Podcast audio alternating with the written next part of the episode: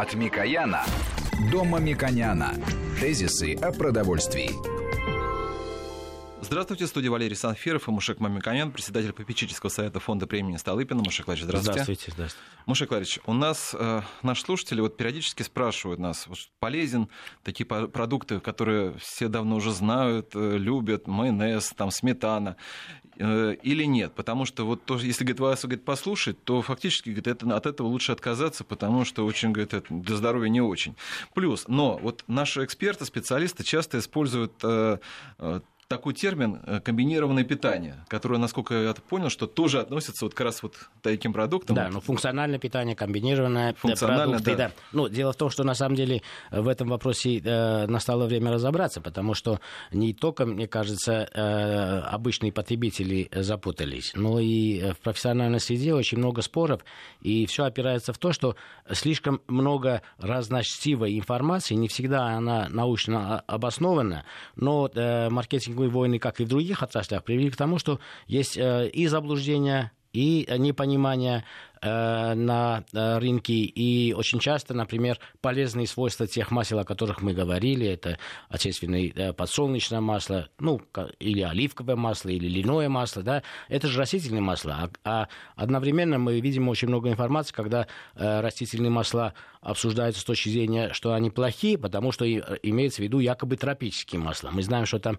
э, смысл экономической конкуренции между молочными э, жирами и растительными маслами. И это все приводит к большому-большому хаосу в понимании, а что есть полезный продукт, что есть те продукты, которые традиционно для нас привычны, ну, сметана или тот майонез, который был, а тот маргарин, который раньше был, он был не полезный, это доказано. А сейчас у нас есть ли заменители этого майонеза? И что такое вообще спред? Поэтому, мне кажется, нужно профессионально и подробно обсудить и дать четкие черно-белые ответы. Вот э, как обстоит сегодня у нас дело, какая перспектива, э, э, какая перспектива, как мы можем идентифицировать эти продукты. И в конце концов, мы обсуждали это, будет введена система светофора, которая предупреждает потребителям об избыточном количестве жиров или соли или сахаров.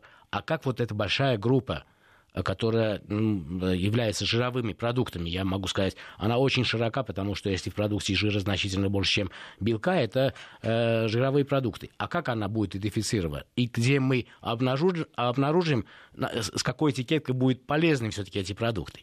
Кроме того, вот эти продукты могут быть э, носителями и очень важных полезных свойств ну, пищевые волокна, там, микро-макроэлементы и так далее, и так далее. Не все продукты это э, могут быть дополнительными носителями. Например, можно ядировать соль, но нецелесообразно, например, э, такие элементы через э, мясные продукты э, при, потребителю. А через жировые очень удобно. Это правильно, это направление в мире есть. Поэтому, мне кажется, это обсуждение будет очень полезно. Но, Мушек Владимирович, я и вас, и нашего эксперта, я сразу представлю, это исполнительный директор Масло-жирового союза России Михаил Станиславович Мальцев. Э, Михаил Станиславович, на связи? Да, добрый день, на связи. Так вот, я хотел попросить, что слушатели очень просили, если у вас будет очень много терминов, э, вы-то понимаете друг друга, то есть вы переходите так вот на свой язык, а, но слушатель начинает все же запутаться. Для них главное понять, полезно или нет, если я тогда вам буду задать уточняющие вопросы, чтобы вы популярно объяснили, что это так или иначе означает. Хорошо? Михаил Станиславович, а если позволите, вот, вот вы слышали, что мы вот начали как раз с того, что вот наши слушатели, да и не только слушатели, потребители, которые на день э, приходят в магазин, э, запутались, вот наслушавшись разной информации, насмотревшись о том, что э, полезен, то, например, та сметана, масло там, или, нет, или нет, потому что вроде бы раньше это было полезно, а сейчас медицина говорит, что не полезно. вы как думаете, что масло это хорошо? Вот, потому что, например, вот история вот с пальмовым маслом, которую мы обсуждаем уже второй год, обсуждаем, что с одной стороны, в Германии его употребляют достаточно много, а у нас так сложилось ощущение, что его вообще вот, ну, это самый вредный продукт, который может только быть в истории. Вы что думаете? Да, великолепный пример такого яркого маркетинга черного пиара. Да? Э, к сожалению, э, это во наши коллеги-журналисты использовали в качестве такой очень популярной темы, и до сих пор эта волна, она идет. Но э, оснований, фундаментальных оснований для этой волны никакой нет. В целом можно сказать одно, что растительные масла по отношению к животным маслам, все растительные масла, пальмовое масло, солнечное, оливковое, не имеет значения, имеют более сбалансированный состав жирно-кислотный по отношению к животным жирам. Там нет такого количества насыщенных жиров. Даже в пальмовом масле, в котором насыщенных жиров достаточно много, по отношению к другим там маслам, да, все равно его намного ниже, чем в сливочном масле, и ненасыщенные жирные кислоты, они балансируют это состояние. Поэтому э, однозначно совершенно ничего плохого в растительных маслах и продуктах, которые из него нет, а наоборот, оно более полезно с точки зрения нашего организма, поскольку позволяет бороться с сердечно-сосудистыми заболеваниями. Мало того, Всемирная организация здравоохранения поставила то же самое сливочное масло на первое место с точки зрения контроля потребления потому что насыщенные кислоты раз, и второе, там внутри еще есть и 8% транжиров, которые сегодня тоже рекомендуют вообще попытаться снизить до нуля. В растительных маслах этого нет. Поэтому э, холестерина, в том же, опять же, того же самого, да, в растительных маслах нет.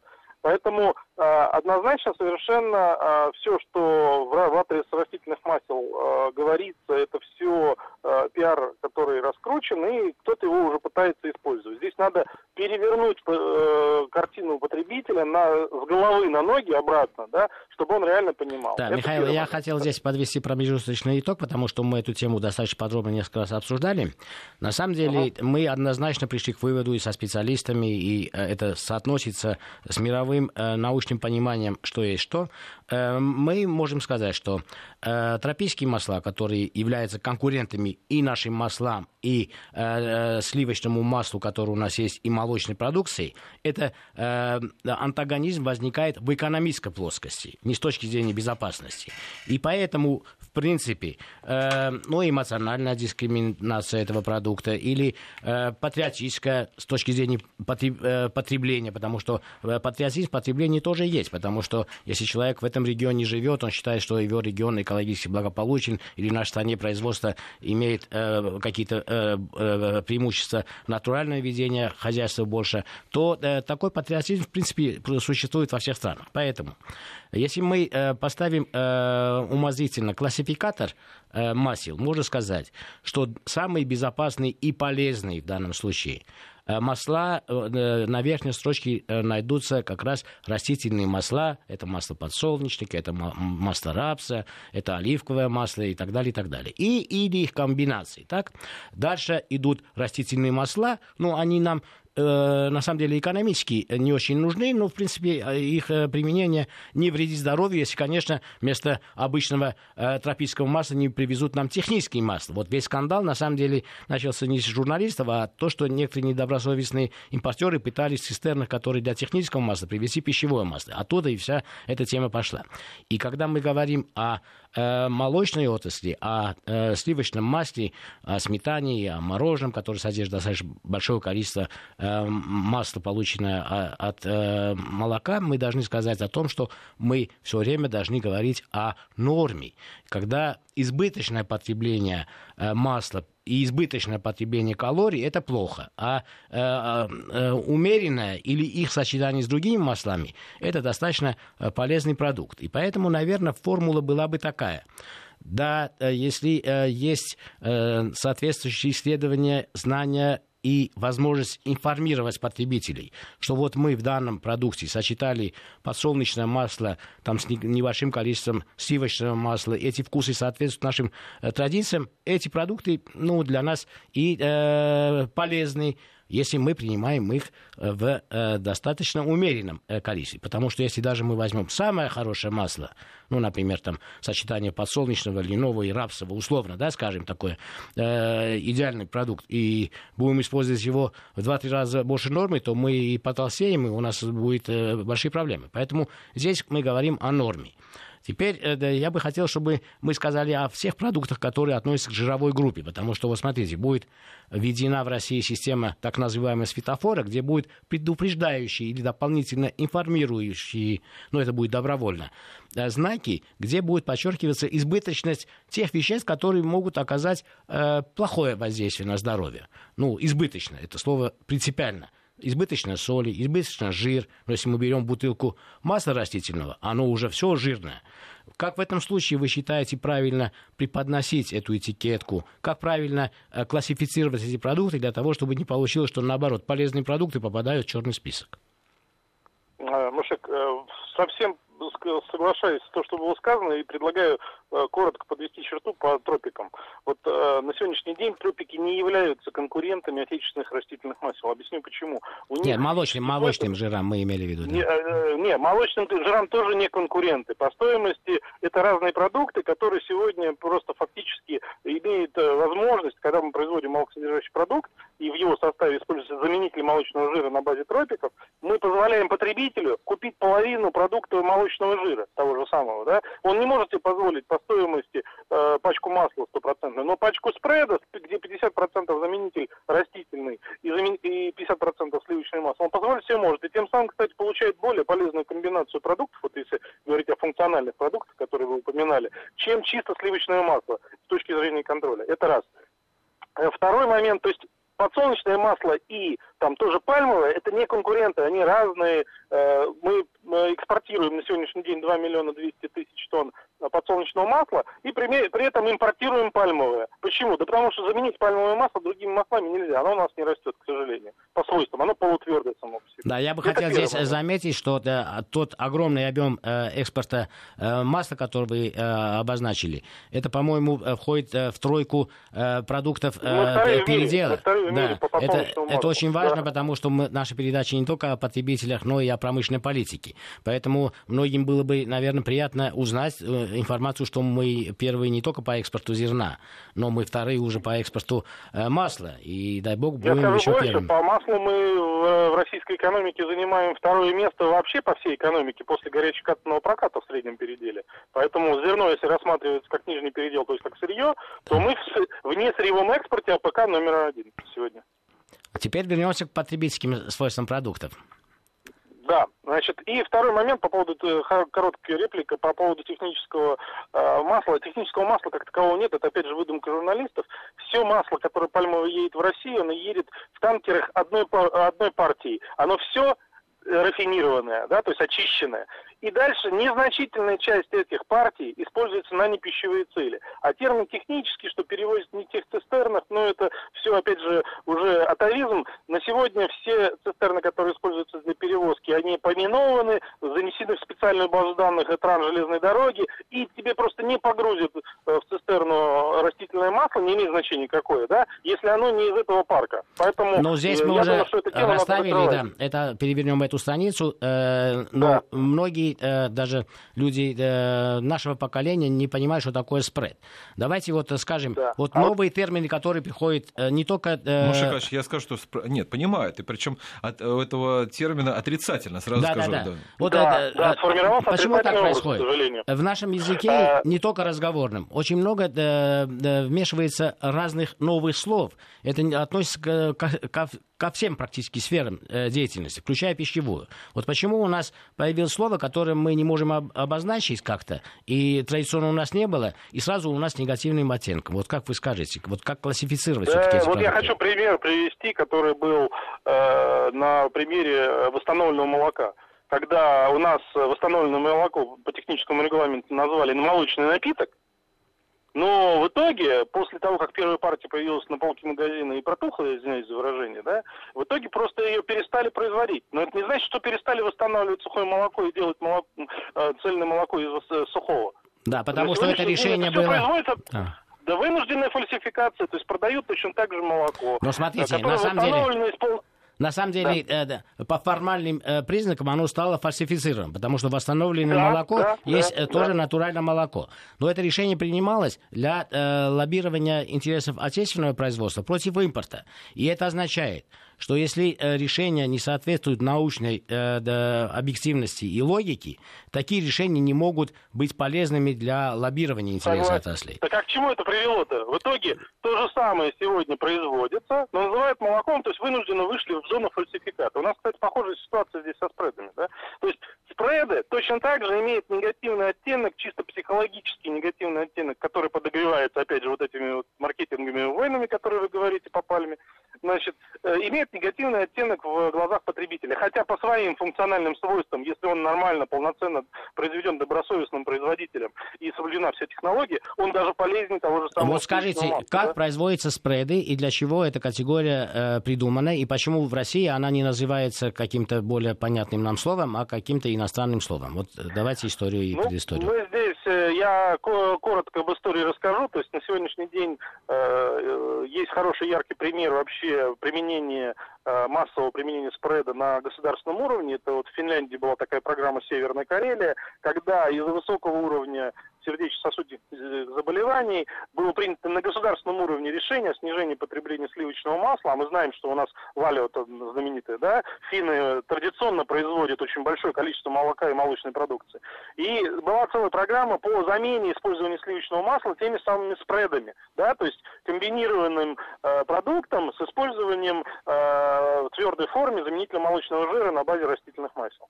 Вот на сегодня э, этап э, программы, если мне память не изменяет, уже 20 лет она длится, да, э, заболевания, то есть те цели, которые они себе ставили, они достигли, у них несколько раз изменилось, уменьшилось заболевание сердечно-сосудистых Можно ли сказать, что это новое качество, новом исполнении, то, что мы раньше называли маргарином, или все-таки это неправильно?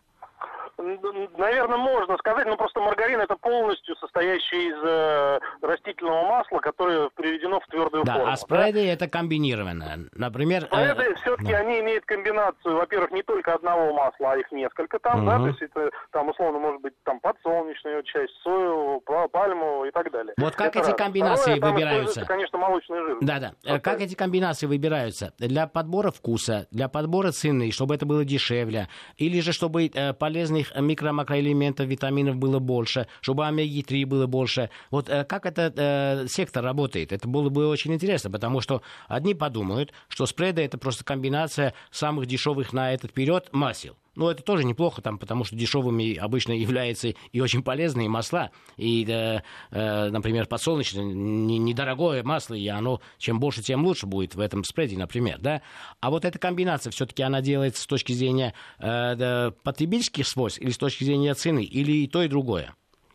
Ну, здесь э, природа за нас продумала многие нюансы, и здесь тоже, да, то есть здесь, когда потребительские свойства продукта, если мы туда ничего химическим образом не добавляем, да, э, по, как скажем, э, воспринимается потребителем положительно, то на уровне изначально заложенной природы, понимания и ощущений, то э, в итоге функциональность этого продукта с точки зрения полезности, она тогда всегда обычно на высоте. Поэтому со спредами у нас здесь такая же картина. То есть тот э, комплекс растительных масел нельзя произвести там, э, ну точнее можно, но это будет совершенно не тем вкусом, который устроит потребителя, да. Э, из одного какого-то растительного масла заменить молочного жира, сделать из него спред, это будет продуктом, который приятно вкусно есть, э, и его будут покупать. Поэтому сегодня продукт спред производится с использованием нескольких растительных масел и подбираются эти растительные масла так, чтобы органи... э, вкусовые качества продукта, в первую очередь, были для потребителя э, э, удобоваримы. Соответственно, и исходя из этой комбинации, безусловно, в первую очередь диктуются э, пропорции и смеси.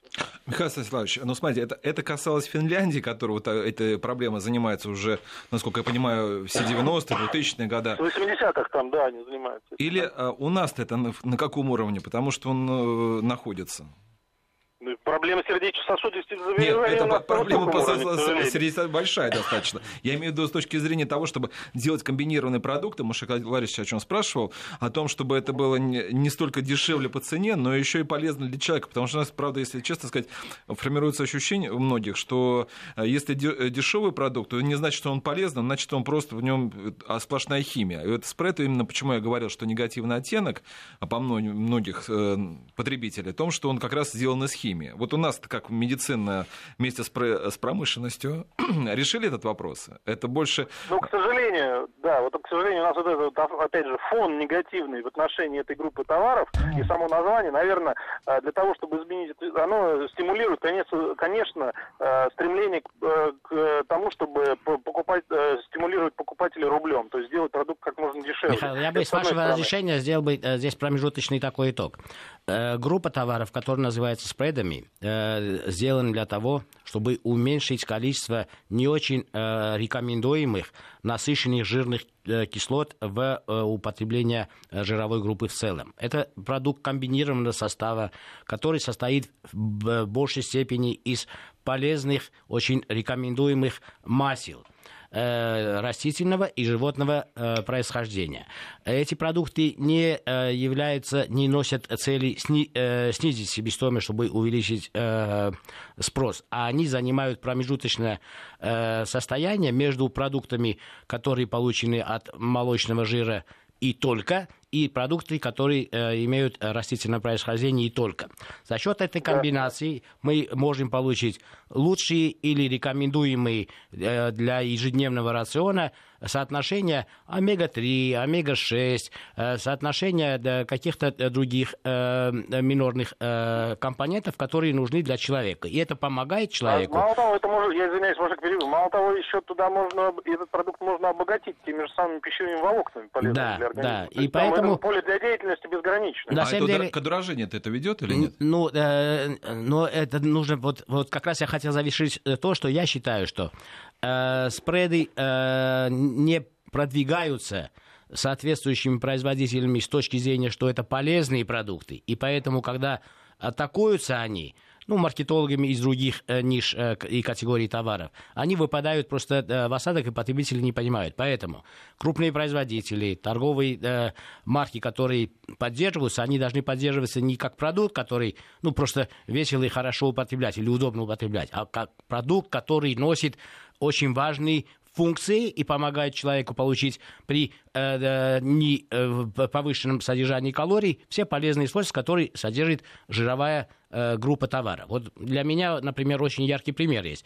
Э, продвижение продуктов мясной группы. Обычно потребление это связывают с радостью, семейными ценностями, выездом на пикник и так далее. Но умные производители индейки, они как раз вывели на первое место потребительские свойства индейки, которые э, дают им э, возможность сказать о полезности этого продукта. И они выигрывают.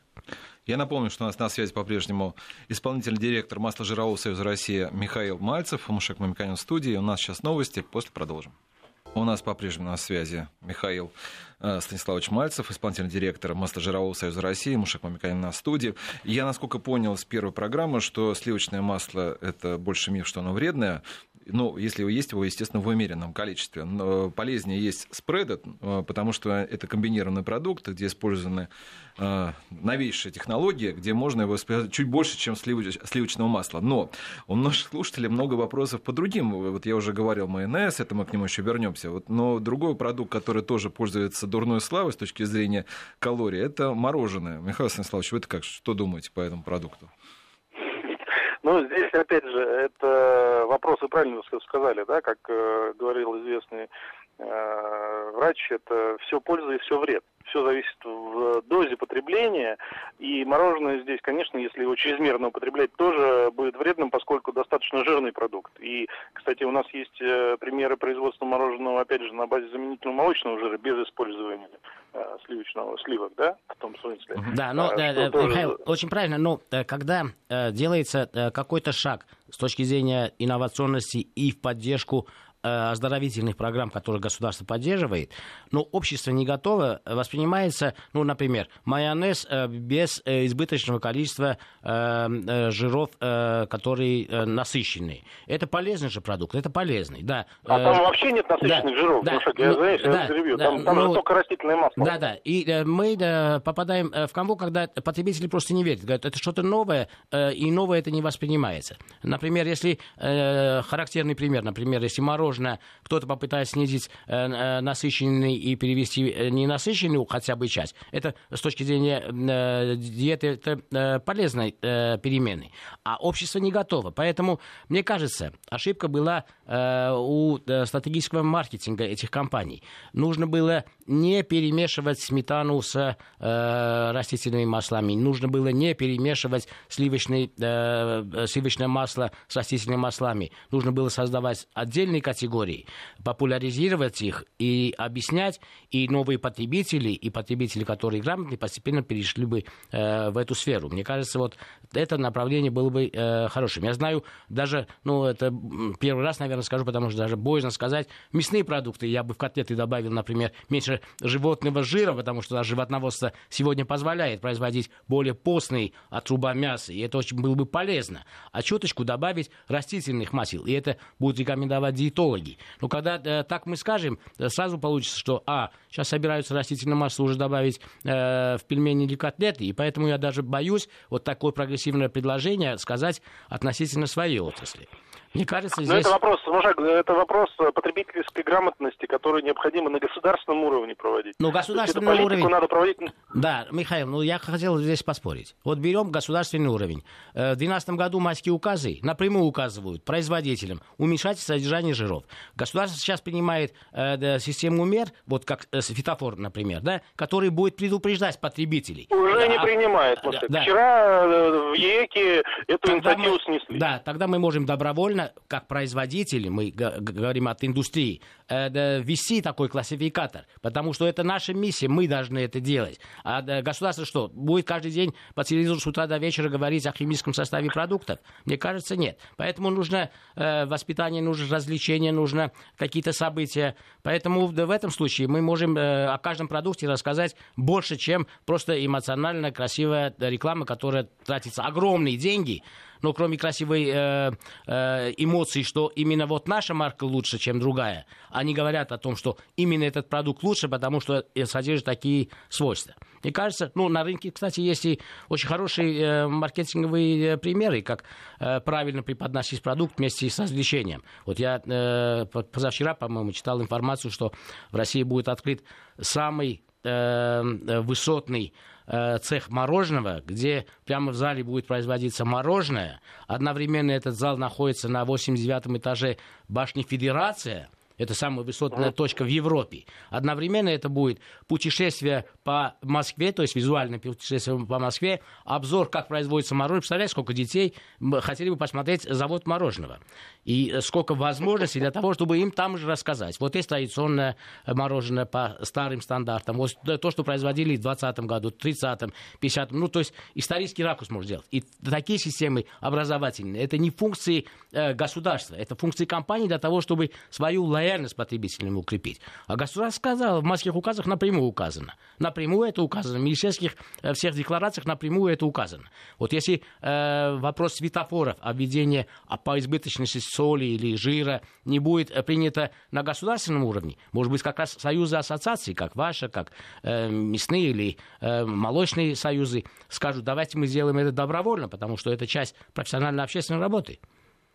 Я, Машек, здесь полностью соглашусь. Хотел два слова еще э, сказать все-таки по поводу светофора, по той инициативе, которая была. К сожалению, вот по, по нашей оценке, мы рады, что нашу оценку поддержало большинство экспертов сегодня, не только в России, да, но и в странах ЕС. А, это тот подход, который предлагался, он не позволяет э, потребителя сориентировать по полезности или неполезности этого продукта. То есть там такие косвенные признаки, как наличие жира в этом продукте, да, ставятся на первый план, хотя при этом жир может быть не насыщенный и полезный, но Правильно. это отдельная история. Да? И он, доля потребления этого продукта вообще, в принципе, для, при, при, при приготовлении, например, пищи, она может быть вообще незначительная. Поэтому это, в принципе, даже, я бы сказал, бы такое заблуждение, введение заблуждений потребителя. Но с точки зрения таких моментов, как опасные аллергические продукты. Я просто с точки зрения потребителя смотрю. Вот Правильно. что важно потребителю? Правильно. Потребителю важно знать, покупая продукт, нет ли в этом продукте каких-либо компонентов, которые могут негативно оказать влияние на его здоровье в принципе. То есть, например, аллергия там на арахис или на что-то еще. Вот эти вещи, да, надо Михаил, это отличный вывод, потому что мы неоднократно говорили об аллергичности продуктов и приводили феноменальные ошибки, которые на нашем рынке есть. Например, есть непереносимость глютена, и во всем мире принято это обозначать, что глютена в данном продукте нету, потому что многие люди. У нас вместо того, чтобы и этикетка это применяла, и мы это знали, и производители это делали, переехали на э, глютамат и стали э, капризно относиться к глютамату, который к этому глютену вообще отношения не имеет никакого. Также э, я согласен с вами, что в первую очередь нужно предупреждать об опасности, но, э, во-вторых, Э, я думаю, что это постановление было бы полезным, если бы была скрупулезная работа по каждой категории. Вот, например, э, жир, если 100% состоит из э, подсолнечного масла, а это же неплохо. Просто мы э, до этой категории... Это значение, просто да, это да, это, это, это зеленая этикетка это в данном случае. Просто. Но если у вас котлета содержит 40% жира и 10% белка, это ужасно. Это должна быть красная этикетка. То есть для каждой категории потребитель понимает, что он покупает или белковый продукт, или жировой готовый продукт. И это их, да, это я да, вот не делая эту работу э, компаниям и союзам, когда они не делают, государство не может принять решение, которое не вводит в заблуждений. Поэтому государство ну, может там, откладывать. Э, у нас есть тут тоже в этом направлении, к сожалению, со стороны государства ряд интересных моментов. Там, там в концепции по здоровому образу жизни вообще придумали такое э, понятие, как вредный продукт. Представляете, да? То есть как так вредный продукт? То есть это мы вообще убьем вообще потребительский интерес к продуктам таким образом, потому что любой продукт можно по тому или другому признаку признать вредным. Любой. Поэтому это же как лекарство. Ну, если положено две капли э, принимать лекарство, ты же не будешь флакон принимать. Но, это... Но если ты принял флакон, это вредное лекарство, это яд. Правильно. Мы Поэтому... это все имеем, э, с моей точки зрения, э, потому что корпорации тратят огромное количество рекламных денег, и с моей э, точки зрения, э, половина, она впустую. Это как из знаменитого э, сообщения э, Coca-Cola или Pepsi-Cola, я же не помню, что половина рекламы это пустые затраченные деньги. Вот я точно знаю, какая половина это пустые затраченные деньги. Когда при огромных средствах на рекламу одновременно не вставляются полезные свойства тех или иных продуктов. Чем они полезны? Они всегда на противопоставление, что у меня не содержатся гвозди э, в пельменях, они не должны содержаться. То есть э, на глупости. А вместо того, чтобы поощрять, что вот если вы этот спред, например, купите или эти пельмени купите, то там жир уменьшен относительно других. Вот если мы это не делаем, то общество э, э, не понимает, э, потом негодует, а потом кто-то э, э, это делает и выигрывает. Поэтому я призываю э, внимательно адаптировать все документы, которые идут сверху, корпорации, которые имеют существенные рекламные объемы. Вот, слава богу, нам дано, дана возможность э, в эфире говорить о промышленной политике. Но это недостаточно. Огромные деньги на рекламу, они должны, вот вторая половина тоже быть полезной. Она должна популяризировать правильный образ потребления и объективные научные данные вводить в общий оборот. Иначе, если мы это не вводим в общий оборот э, известные научные данные, мы получаем ну, невежество вообще. Ну, смотрите, но здесь необходима роль государства как придание этим все, этой всей информации определенного авторитета в глазах потребителя, потому что просто реклама со стороны корпорации тоже воспринимается как реклама, а они там понапишут. Вот мы сейчас хотят, на государственном эфире а вот практически, и а вам вот предоставлена возможность. будет проводить определенную политику а, повышения грамотности потребителя в этой части, она будет формировать спрос на такую рекламу. Пока, к сожалению, у нас этого нет, поэтому и нет такой рекламы. Вот э, поэтому и есть наша программа на государственном э, радио. Не, вы мне да. скажите, я вот только не понял. Вот если вот сейчас вот человек приходит покупать мороженое, то какой это, допустим, ввели систему светофора, какой бы вы поставили вот цвет? Ну, цвет был бы одинаковый. Нет, нет, какой сегодня... зеленый, красный. Да, да, да, вопрос очень на самом деле уместный. Вот если мы говорим о майонезе или о мороженом, о продуктах, которые содержание жира достаточно большое, а содержание белка незначительное или отсутствует, то это жировые продукты. Для них был бы один классификатор. Я бы поставил вот, так. Я бы сказал, я бы сказал, если насыщенных э, жиров в этом продукте больше, чем 20%, я бы поставил красный. Меньше 20%, я бы поставил зеленый, чтобы люди были предупреждены. Если я хочу На съесть... сегодняшний день да. оба продукта в зеленой зоне. Да, э, зеленый. Но если мы говорим о пельменях или о котлетах, если я прихожу и там э, да, будет жира э, 30%, а белка 10%, я бы поставил красную. Потому что этот продукт э, предусматривает, что я покупаю белковые продукты. И поэтому нам нужны новые классификаторы для того, чтобы легче и проще преподносить людям, что они покупают, потому что многие знают о белках, жирах, углеводах и так далее. И им не нужно тратить время, чтобы э, в классификаторах ковыряться.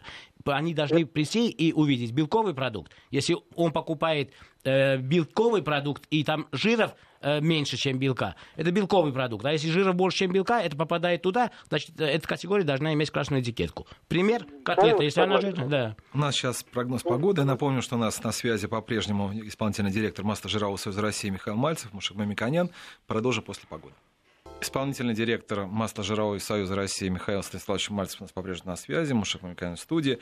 Э, и я думаю, что в э, последней части нашей программы имеет смысл подвести какие-то определенные итоги уже года, но вот есть, у меня вот практический вопрос. Вы так хорошо все рассказали про мороженое, что про зеленом, э, если будет введена система светофора на этикетке, что находится в зеленом зоне. Вот, а можете также объяснить, что в зеленой зоне находится по поводу майонеза и сметаны? Да, в принципе, можно классифицировать э, относительно уровня, потому что вот э, очень хороший пример вы задали по э, молочной отрасли. Я думаю, что это и для других отраслей хороший пример, потому что молочники прошли, продвинулись значительно дальше. Потребитель в магазине может видеть сметану 10% жирности. 15% жирности. Это зеленая зона? Да, но 20, 25 это уже красная зона. Вот таким образом мы можем подсказать им, чтобы легче и быстрее ориентироваться в магазине, например, да. В мясной группе я бы связал это с белком, потому что все-таки белковые продукты. Белка в продукции не должно быть меньше, чем жира. Тогда он должен уйти э, в область жировых продуктов, и там другой классификатор.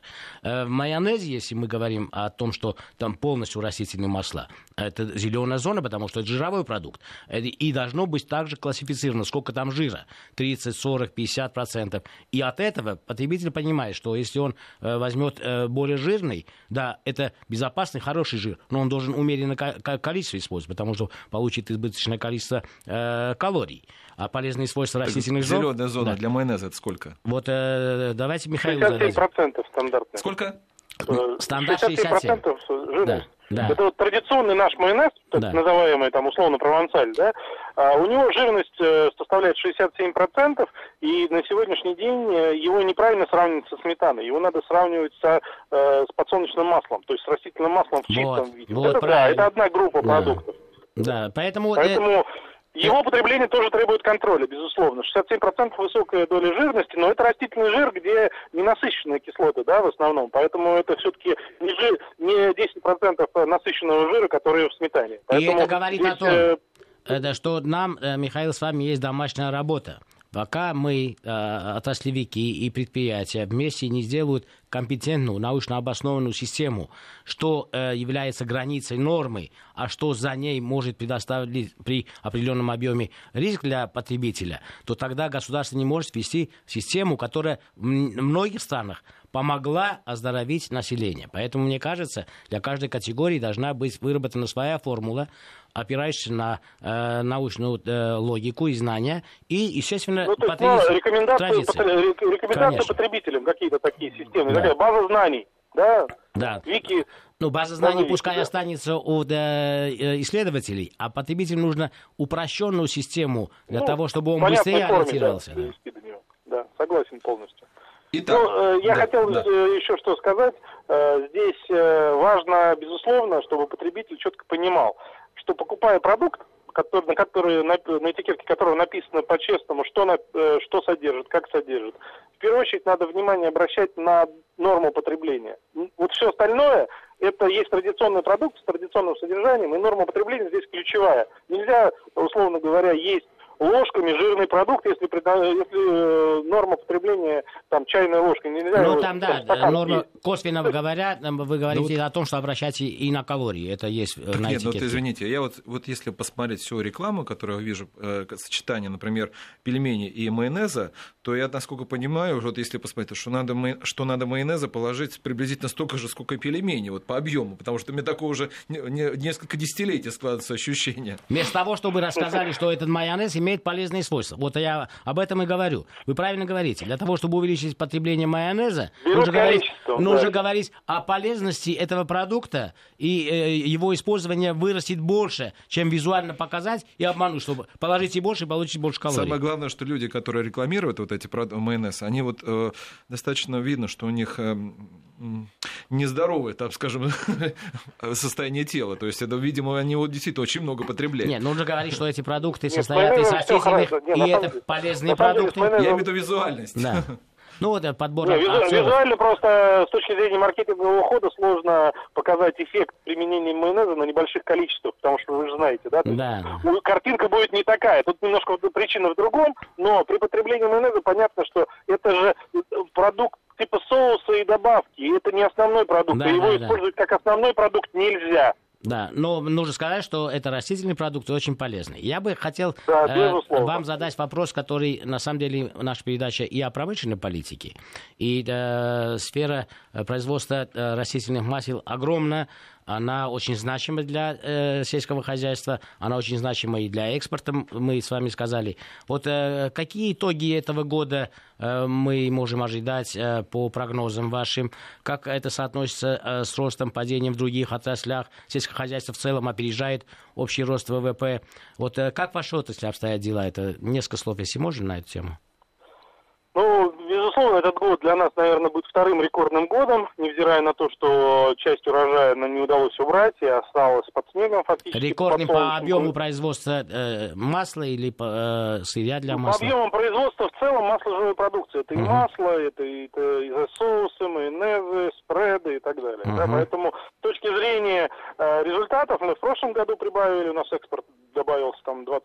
В этом году, я думаю, мы будем иметь рекорд по экспорту, и у нас э, внутреннее потребление, там, в частности, по подсолнечному маслу сравняется с объемом экспорта. То есть мы, если раньше экспортировали одну треть и две трети потребляли внутри страны от объема производства, то в этом году мы выйдем, наверное, уже 50 на 50. То есть мы а если мы говорим об общем производстве, на сколько процентов вы выросли в этом году?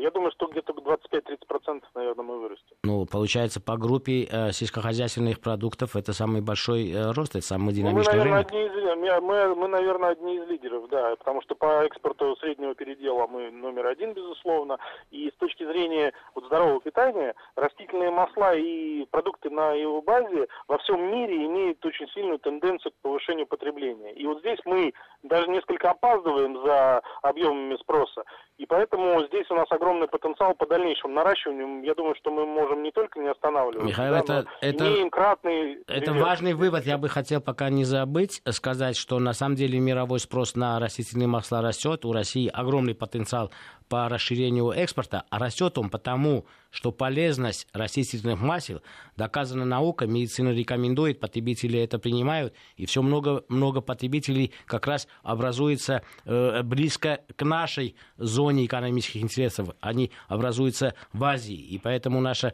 э, генеральная да, задача... Китай. Да, это огромные рынки, и это огромные возможности. На самом деле меня поразили результаты, которые вы сказали, потому что очень э, сильный рынок, очень развитый рынок, э, как птицеводство в России, в этом году вырастет на 6%, свинины около 5%. И мы считали, что это рекордное. А вот у э, вас получается более 15%. И вы не, мы говорим о, я говорил об экспорте подсолнечника, здесь тоже не, надо... Не, о общем производстве имеется в виду. Ну, в общем, производстве однозначно, я думаю, больше, чем на 10% вырастет. Да. А правильно я понимаю, что на каждый танкер пальмового масла мы ответим двумя танкерами подсолнечного масла? Даже больше, мне кажется. Зачем отвечать? Я скажу больше, что там, где мы используем один танкер пальмового масла, мы экспортируем два Да, вот, кстати, вот очень уместный вопрос, потому что у нас сейчас принято сравнивать э, объемы экспорта продовольствия других. А вот если вот баланс, мы продаем в мир э, калорий в виде масла и покупаем э, э, по импорту калорий в виде масла. Вот насколько мне память не изменяет, мы покупаем тропических масел около 800 тысяч тонн. А вы сказали, что экспортируете масел более 2 миллионов. Это означает, что на каждый контейнер, чтобы вопрос Валерий получил ответ, мы э, на каждый их контейнер, три контейнера им поставляем, правильно? Да, и 2, 2 миллиона 200 только подсолнечного, но мы еще экспортируем а, соевые, это означает... и так далее. То есть у нас там больше 2,5 миллионов точно, ближе уже к трем мы приближаемся. Это означает, что если все масла э, писала купить, э, мы, Валерий, можем сказать, что на каждый э, контейнер масла тропического мы экспортируем мы 4 3, 3, 3, 3 ну, 3 контейнера да. смело брать. Это означает, что нам конкурировать можно и нужно, и это в наших интересах. А наш-то рынок Безусловно. растет? У нас, то есть я понимаю, что он растет экспорт, но на потребление в России это она растет или стабильно?